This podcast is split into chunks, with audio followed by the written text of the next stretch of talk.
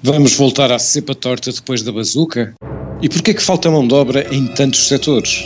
O mistério das finanças tem o apoio Altice Empresas. Olá, seja bem-vindo ao mistério das finanças. O governo está em funções, o Parlamento está prestes a ser dissolvido. Entre este final de novembro e o final de janeiro estaremos em eleições, eleições internas de partidos e eleições legislativas. E antes de chegarmos ao inverno, a Comissão Europeia acaba de publicar as suas previsões de outono. E o que é que dizem elas? Que Portugal vai voltar a crescimentos muito moderados a partir de 2023. Ou seja, depois de cairmos brutalmente no ano da pandemia, a recuperação deste ano e do próximo vai fazer-nos regressar ao nível de 2019, ao nível pré-pandemia. Mas e depois? E depois de voltarmos a essa estaca zero de 2019, voltamos a crescer pouco. Vamos a alguns números. O PIB português deve crescer 4,5% este ano e mais 5,3% em 2022 mas no ano seguinte, 2023, cresceremos 2,4%. Este será o segundo maior abrandamento da União Europeia, a par da Alemanha, e depois disso voltamos a crescer menos do que a média da União Europeia. Então, duas perguntas. Porquê é que nunca saímos da cepa torta e para que é que serve o PRR se esgota o seu efeito tão depressa? Podem de facto chamar-lhe bazuca, mas míssil de, de, longo alcance certamente é que não é, é de curtíssimo alcance. E é sobre isso que hoje começamos este episódio. Como sempre estou aqui, eu sou o Pedro Santos Ferreira, estou aqui com o António Costa. Olá António. Olá, bom dia Pedro não foram previsões, enfim, previsões já sabemos, são sempre previsões, mas partindo todos os países da União Europeia, estando eles todos previstos, uh, as evoluções das, das, suas economias previstas neste, uh, nestes relatórios, nestas estimativas de crescimento que a Comissão Europeia publica uh, regularmente, nós estamos no pior dos lugares a partir de 2023, que é supostamente, além do mais, o ano em que voltamos também a uma normalidade do ponto de vista do programa de estabilidade, ou seja, supostamente, é isso que está previsto neste momento, voltamos de novo a ter de cumprir as uh, metas uh, orçamentais. E lá está, a crescer outra vez, neste caso 2,4%, é, é a previsão uh, da Comissão Europeia. E, e, de facto parece, parece que temos um defeito de fabrico, por um lado, e isso recomenda que falemos daquilo que se tem falado pouco nos últimos anos, que é de reforma, mas também que avaliemos a forma como a bazuca, como o PRR está a ser aplicado, porque de facto o seu efeito é muito importante, mas é muito localizado num ano, parecendo semear muito poucos proventos para o futuro. É verdade, sabes que, enfim, quando as, as uh as primeiras notícias, os primeiros títulos sobre as previsões da, da, da Comissão Europeia surgiram, até pareciam boas notícias, não é? Ah, a Comissão Europeia revê crescimento em alta. E pronto, nós que infelizmente, enfim, historicamente, nomeadamente neste, nestes últimos 20 anos e mais recentemente, não estamos provavelmente muito habituados a, a títulos com crescimento em alta e revisão de crescimento em alta. Fomos, eu creio, eh, coletivamente, e provavelmente também responsabilidade nossa, dos jornalistas, enfim, eh, obviamente também do ECO, induzidos talvez num otimismo excessivo. Eu passo a explicar porquê. Enfim, as previsões do FMI, as anteriores, eram de junho, julho, e tinham ainda informação curta relativamente ao que se passaria no resto do ano de 2021 e mais ainda sobre 2022 e 2023, por razões óbvias. A pandemia e a resposta à pandemia, seja a resposta do ponto de vista de saúde pública, vacinação, e resposta do ponto de vista de política orçamental em cada país.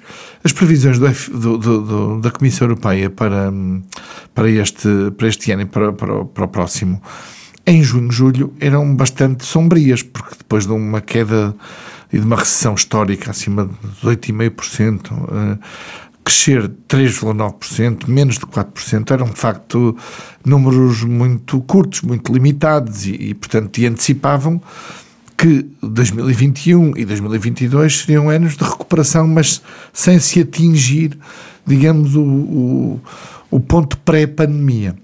A revisão que agora é anunciada pela Comissão Europeia vai uh, repor, ou se quiseres, alinhar uh, as previsões de crescimento com as previsões de crescimento do governo, que obviamente tem mais informação e, e sobretudo tem informação mais recente, nomeadamente a taxa de vacinação. Nós estamos a ver, aliás, agora, uh, felizmente para nós, embora este, esta pandemia seja uma, uma evidência uh, global, estamos a ver que países com maior taxa de vacinação têm maior capacidade de resistência a, a novos focos de, de, de, contaminação e, portanto, estamos a ver noutros países a recuperação e o aparecimento de números outra vez assinal, no mínimo amarelos, não é? Com sinal amarelo sobre né, pessoas eh, com Covid-19.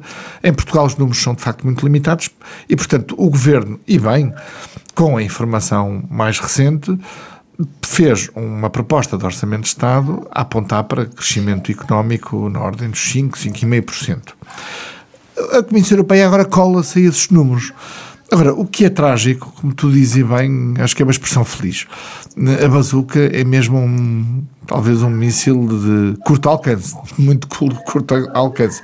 Apesar de ter e de estar no orçamento de 2022 com um peso muito significativo na, no investimento público, enfim, o, o orçamento foi chumbado, como sabemos, mas a execução do PRR, da tal bazuca, não está em causa e, portanto, o dinheiro da bazuca em 2022 e 2023 vai fazer sentir-se na economia e é o que explica, sobretudo, este crescimento.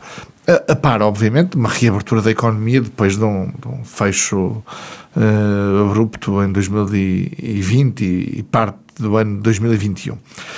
Esta é uma explicação para que os números mais recentes da Comissão Europeia tenham alinhado com com os números do governo, mas de facto nós olhamos para, para, para a frente, para 2023 e anos seguintes, mas para já para 2023, que são números que a Comissão Europeia também, eh, também uh, antecipa, e voltamos ao marasmo do costume. Enfim, é um crescimento, de, segundo a Comissão Europeia, de 2,4%.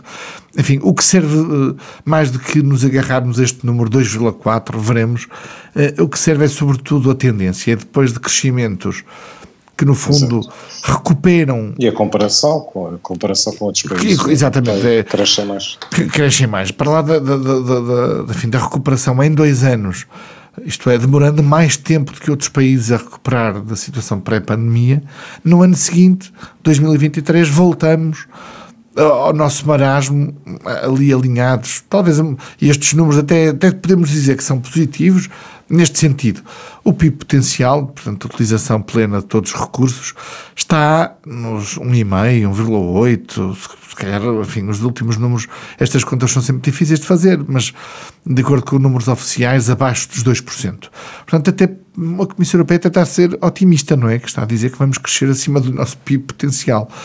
E, e, e a pergunta é mas o que é que nós temos mesmo que fazer para sair disto, não é? Para que o nosso PIB potencial não seja abaixo de 2%, mas seja de 2,5%, 3%, 3,5%, 4%, que é o que vemos em países que estão comparáveis com os, connosco, não é? Estamos a falar da Irlanda, Sim. de alguns países de, do centro e, e, leste da Europa, e isso é que é de facto uma, parece uma fatalidade, não é? Voltamos a crescimentos é, de facto, muito limitados. Estamos, é? há 20, estamos há 20 anos nisto, não é? Claro que a pandemia foi uma descontinuidade, uh, numa recessão profundíssima e depois numa recuperação relativamente rápida, mas se tirarmos este, enfim, estes, estes três anos, 2020, 21 e 22, que são anormais, há uma linearidade de crescimentos muito fracos. Muito fracos. E, estamos, estamos há mais de 20 anos a falar disso e depois quando se pergunta a economistas,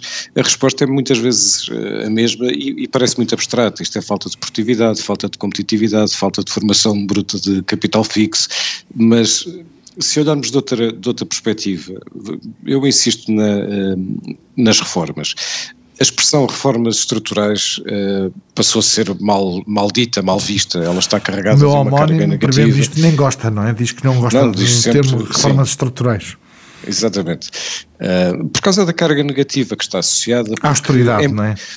Está muito associada à austeridade, associada à, à troika, ou seja, a cortes administra na administração pública, a, reduções, redução do Estado, a perda de direitos de trabalhadores, e é verdade que Bruxelas, a chamada cartilha de Bruxelas, é muito monótona, ela é igual há muitos anos e, nem, e não está certa, na minha opinião, em, muitas, em muitos dos aspectos. Mas, mas mesmo quando se olha para essa cartilha, há lá outras coisas que normalmente damos menos importância e que são absolutamente essenciais. Normalmente até lhe chamamos os custos de contexto, ou Sim. seja, elevada burocracia, a justiça que não funciona em Portugal, estou a falar do ponto de vista da justiça uh, comercial das empresas, uh, que para tudo e trava tudo, e de facto esse outro problema que é a falta de investimento, que decorre da falta de, de, de capital. Agora, isso permanece mesmo depois do PRR.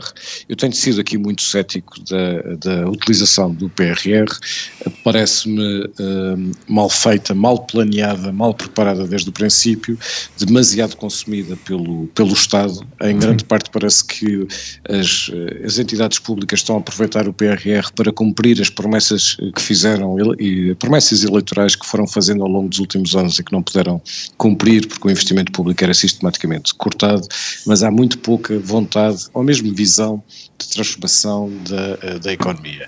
E eu aquilo que gostava, e acho que era, era uma responsabilidade dos candidatos a primeiro-ministro, é que este tema estivesse na campanha eleitoral em vez devia de... Devia ser central, numa, devia ser mesmo central. É, mas eu receio que não, receio que mais uma vez vai ser uh, regimentar fantasmas, sempre que alguém falar da palavra mudança ou reforma, vai, vai, vai ouvir de volta que o que querem é austeridade, um, e isto é uma, é uma espécie de jogo da cabra cega, em Sim. que andamos todos ou enganados ou enganar, ou enganar os outros, a viver uma ilusão, mas é por isto que os salários são baixos, é também por isto que os impostos são altos, uh, nós continuamos com uma dívida pública muito alta e ela e uma despesa, e uma despesa elevadíssima, não é? Uma despesa elevadíssima. Ninguém olha depois, para a reforma da despesa. Os partidos dizem sempre a mesma coisa, que é, ah não, mas aqui a solução é o crescimento. Sim. Portanto, se nós, se, para nós termos isso, quer dizer, isso não é errado.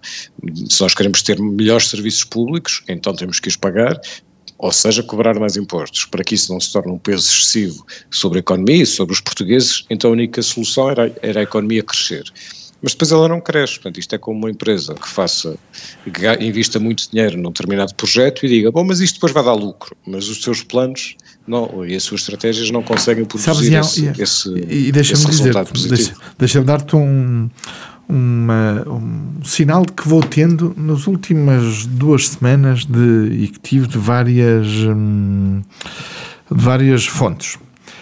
Há, nomeadamente bancárias, há uma crescente preocupação das empresas em canalizar, digamos, prioridade para fazer negócios com o Estado. Isto é, lembras-te que eh, quando havia a crítica ao, ao PRR, há pouca atenção à prioridade à competitividade e às empresas, havia um argumento que tem o seu quê de básico, e, mas que, é, que se vende politicamente de forma muito fácil. É, bem, mas o Estado não faz as coisas sozinho, tem que contratar empresas, não é? Portanto, o dinheiro vai para as empresas ou diretamente ou, ou pelos negócios que o Estado promove. Ora, mas é mesmo isso que nós não queremos, não é? Nós não queremos, nem precisamos, foi isso que tivemos nos últimos 20 eh, anos, nas últimas duas décadas, que é empresas a dependerem do Estado numa economia mais dependente, mais estatizada. Ora, as empresas os bancos, na década de 90 e 2000, começaram a, criar, eh, digamos, a, a, financiar bens não transacionáveis. E depois percebeu-se que esses, que esses negócios não traziam competitividade, não traziam exportação, e as empresas diziam: bem, nós estamos aqui a responder a, uma, a um incentivo, não é? Se os incentivos estão criados para que se invista nos bens não transacionáveis, as empresas investem lá e os, e os bancos, obviamente, uh, também acabam por fazer o mesmo. Nesta altura, o que está a acontecer com o PRR é este fenómeno perverso. É que as empresas estão, a, digamos, a criar condições e a, a, e a discutirem com o setor financeiro formas de se organizarem para responderem aos negócios que o Estado vai alavancar nos próximos dois, três, quatro anos em cima do Ou PRR. seja, é uma espécie de economia dirigida sem direção. Sim. Ou sim. seja, o, o PRR cria os mecanismos para que as empresas privadas se organizem à volta do Estado. Portanto, é o Estado que está a dirigir, no fundo, investimento.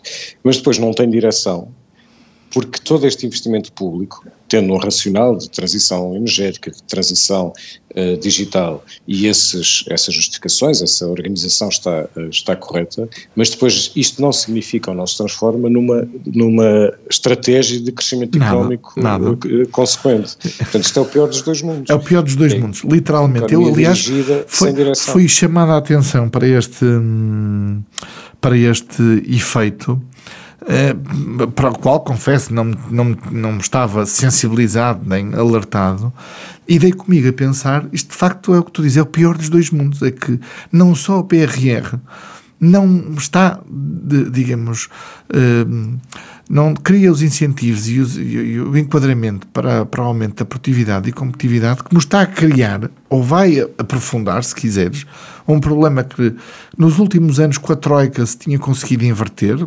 percebeu-se primeiramente pela evolução das exportações no, no, no, produto, que é voltarmos a ter um conjunto muito alargado de empresas, pequenas, médias e grandes, que percebem que se o Estado tem dinheiro e vai gastar, se calhar é mais confortável tentar uh, alinhar uh, relações políticas, alinhar uh, concursos aqui internamente, porque é obviamente mais fácil tentar ganhar um concurso aqui lançado pelo Estado do que ir para a competição internacional, mas isso tem um efeito perverso, tem um efeito de curtíssimo prazo para aquelas empresas, para as ganharem, obviamente, pronto, mas tem um efeito perverso, é que essas empresas voltam e estão a ser incentivadas pelo próprio Estado a voltar ao modelo anterior, que é dependência seja, do Estado, que é o que nos, que nos cria as condições para sim, o que nos cria as condições seja, para afundarmos outra vez a prazo. Ou seja, de facto não saímos da cepa torta. Bom, António, deixa-me uh, propor então o seguinte, vamos saltar já para a má moeda, porque a má moeda está relacionada uh, com, com um problema também associado à economia, mas é um problema que neste momento está uh, a acontecer. isto a afetar muitos setores de atividade. Queres pegar nisso? Vamos a isso. Nós vivemos no mercado de trabalho e, obviamente, está tudo relacionado, vários paradoxos, não é? Porque estamos com um desemprego baixíssimo, taxas de, de, emprego elevadas, historicamente elevadas, com números de inativos, portanto, pessoas estão no desemprego, mas não procuram ativamente emprego, baixas, e estamos a sair de uma, de uma recessão muito forte, não é? Este é um ano de, facto de transição, mas ainda, ainda é isso mesmo, de transição, e vemos sucessivamente setores. O turismo é um deles, mas não só, setores industriais também, a queixarem-se de falta de mão de obra. E falta de mão de obra muito, muito, em volume muito considerável. O turismo, a Associação do, dos Hoteleiros, eh, ainda esta semana dizia no, no, no ECO, numa entrevista no ECO, que nos próximos dois anos o setor precisará de 2 mil, 3 mil empregados que não têm, trabalhadores que não têm, que não conseguem encontrar. Nós vemos outros setores no mobiliário, no setor industrial, a apontar para, para a necessidade de 5 mil trabalhadores nos próximos anos e não tem. Portanto, nós temos aqui, de facto, eu diria dois fatores hum, que se conjugam é quase a tempestade perfeita do ponto de vista do mercado de trabalho. Uma oferta de emprego que não consegue responder ao mesmo tempo para a procura que acelerou novamente por força da reabertura da economia e depois, em setores localizados, uns mais que outros, uma incapacidade, mesmo pagando mais, de conseguir atrair mais trabalhadores para este setor. O turismo é um bom exemplo. Uh, ouvia, de resto, o Gonçalo Rebelo de Almeida há dias, ele é, é vice-presidente do grupo Vila Galé, portanto, um dos dois ou três maiores grupos hoteleiros portugueses, dizer nós queremos contratar e o problema não é pagar mais. Enfim, obviamente, para pagar mais é preciso que o setor consiga pagar mais. Mas, mas, mas admitindo que até poderiam aumentar salários, porque a resposta à falta de, de mão de obra é: mas se calhar se pagarem mais, ah, se calhar têm mais mão de obra. Bem, isso no setor do turismo, nesta altura, não está a acontecer. Porquê?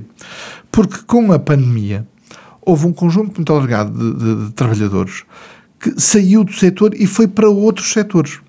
Portanto, saiu do setor do turismo, um setor que estava a correr muito bem nos últimos 10 anos, vá, 5, 6, 7 anos, aumentou o seu peso no, na economia portuguesa. Há quem diga talvez excessivamente.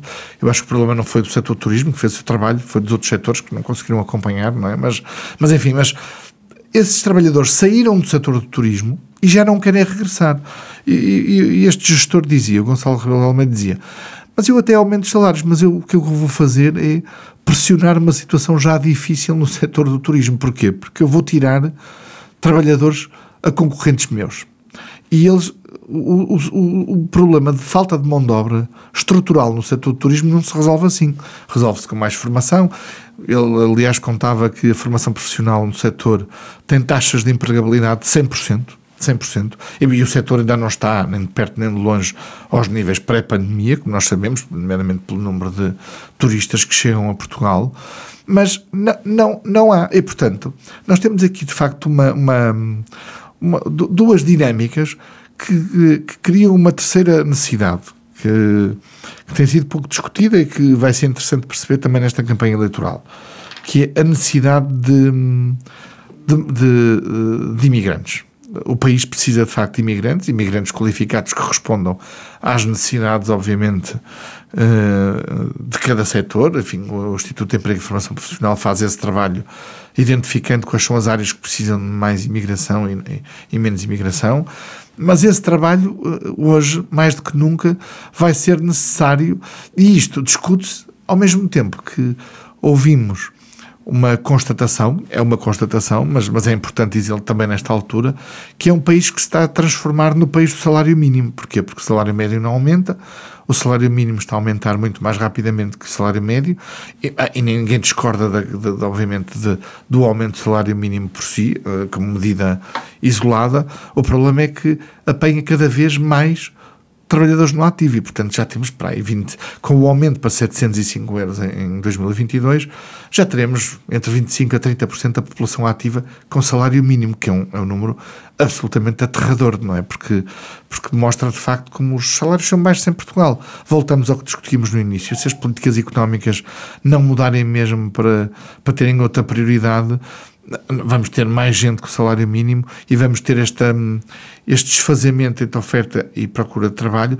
e, obviamente, os mais qualificados a saírem, porque não falta, e a pandemia mostrou isso, capacidade para que tanto os trabalhadores, e, nomeadamente os jovens trabalhadores que estão a entrar no mercado de trabalho, trabalhem a partir de Lisboa, ou a partir do Porto, ou a partir de Braga, ou de Faro, para qualquer parte do mundo. Isso, a pandemia teve esse, essa, revelou essa evidência e essa oportunidade, não é?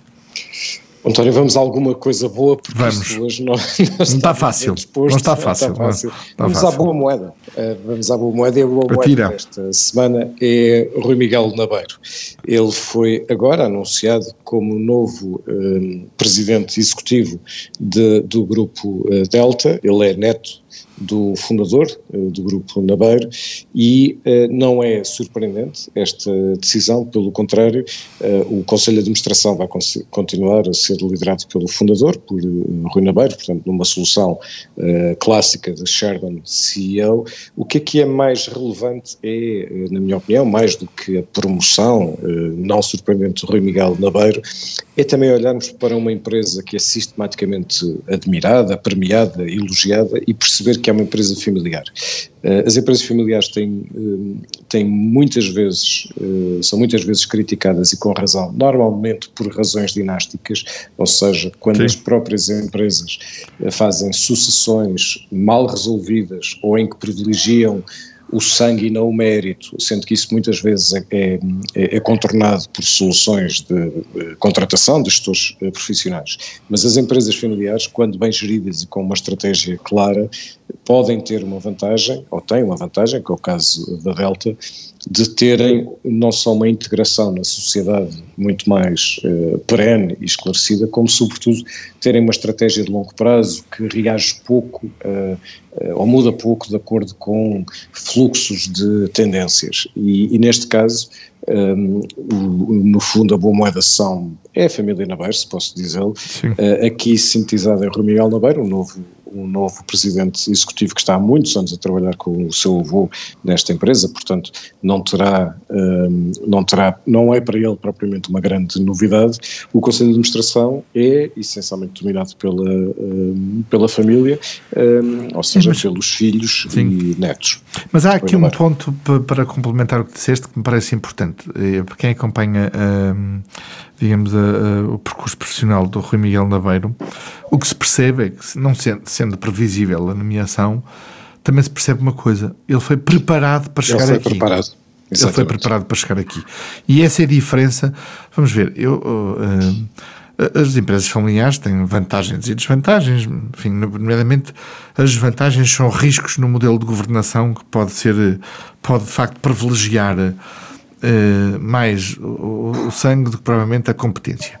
Em alguns casos, até em grandes empresas, o que tem sido seguido é uh, que os gestores profissionais façam a transição, não é? Que entre uma geração e a seguinte uh, se contratem gestores profissionais, profissionais não, não é que os, que os gestores familiares não sejam profissionais, mas digamos assim, gestores profissionais independentes da família. E esses gestores profissionais independentes da família fazem a transição e, e permitem, digamos assim, que o tempo uh, sirva para preparar a geração seguinte quando a escolha vai por aí. Enfim, nós que acompanhamos os dois profissionalmente, a, sucessão, por exemplo, na Sonai, a Sonai tinha ótimos gestores na holding quando Paulo Azevedo foi nomeado CEO do grupo. Sim, Nós não é, podemos é dizer que tenha sido. Sim, não podemos dizer que tenha sido uma. uma o Nuno Jordão na, na área da distribuição, uh, menos, mesmo o Carlos Moura da Silva, que entretanto saiu do grupo e é hoje um dos grandes empresários portugueses, com a BA, uh, antiga Barbosa e Almeida, mas tinha grandes gestores. Paulo Azevedo foi preparado tam, pelo pai, Belmiro de Azevedo, pela, por esses gestores que, que acompanhavam o pai e foi um, digamos, foi um trabalho de preparação. A escolha podia ter recaído num gestor independente da família, mas verdadeiramente, depois de anunciado, ninguém ficou surpreendido com a escolha de Paulo Azevedo, como agora, até de uma forma, eu diria, mais óbvia, com a sucessão com Cláudio Azevedo, que também foi preparada porque passou por vários negócios. É bom recordar, por exemplo, à data, Paulo Azevedo tinha sido presidente da Ótimos, lançou a empresa de telecomunicações que está na origem do que é hoje se quisermos, parte integrante da nós. Neste caso, Rui Miguel Nabeiro teve funções transversais ao grupo, foi assumindo esse protagonismo, foi preparado e, portanto, percebe-se que houve uma preocupação não de, de, apenas de manter o controle na família, mas garantir a sustentabilidade, e a sustentabilidade neste palavrão que é ESG, não é? Ambiental, social, mas também de governance, não é? De condições de, de governação que permitam a perenidade e a sustentabilidade do grupo. Isso é, é absolutamente essencial e é de facto um bom exemplo o, o Grupo Nabeiro e o, e o Grupo Café, Café Deltas, não é? Vamos à nossa escolha de bem, bem. com a notícia mais lida dos leitores. Avança com suplemento de risco na função pública até 4,99 euros, 4,99 por dia. Um, enfim, Sim, é estamos uma... a falar do, do, suplemento de penosidade, insalubridade e risco e é. vai passar a ser uh, definitivo. Ele reversa funcionários de trabalhos onde há mais riscos de saúde ou de lesões, é. como as de recolha de lixo ou cremações, e passam a ter garantidos esses 4,99 euros por dia ou então 15% da remuneração base diária, sendo que entre os dois critérios uh, é escolhido o que for mais elevado.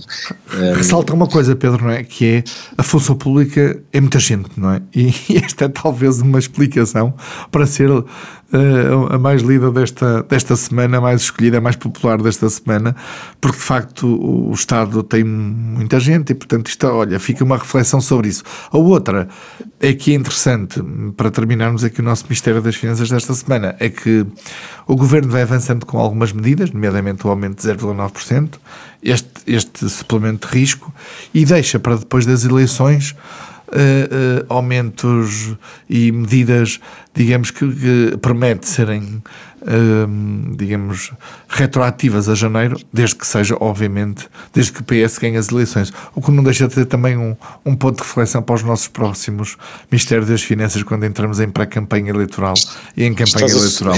A, Exato, estás a sugerir propaganda política.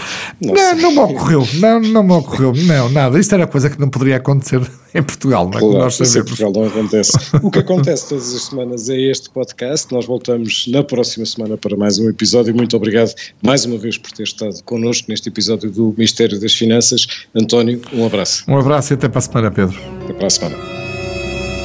O Mistério das Finanças.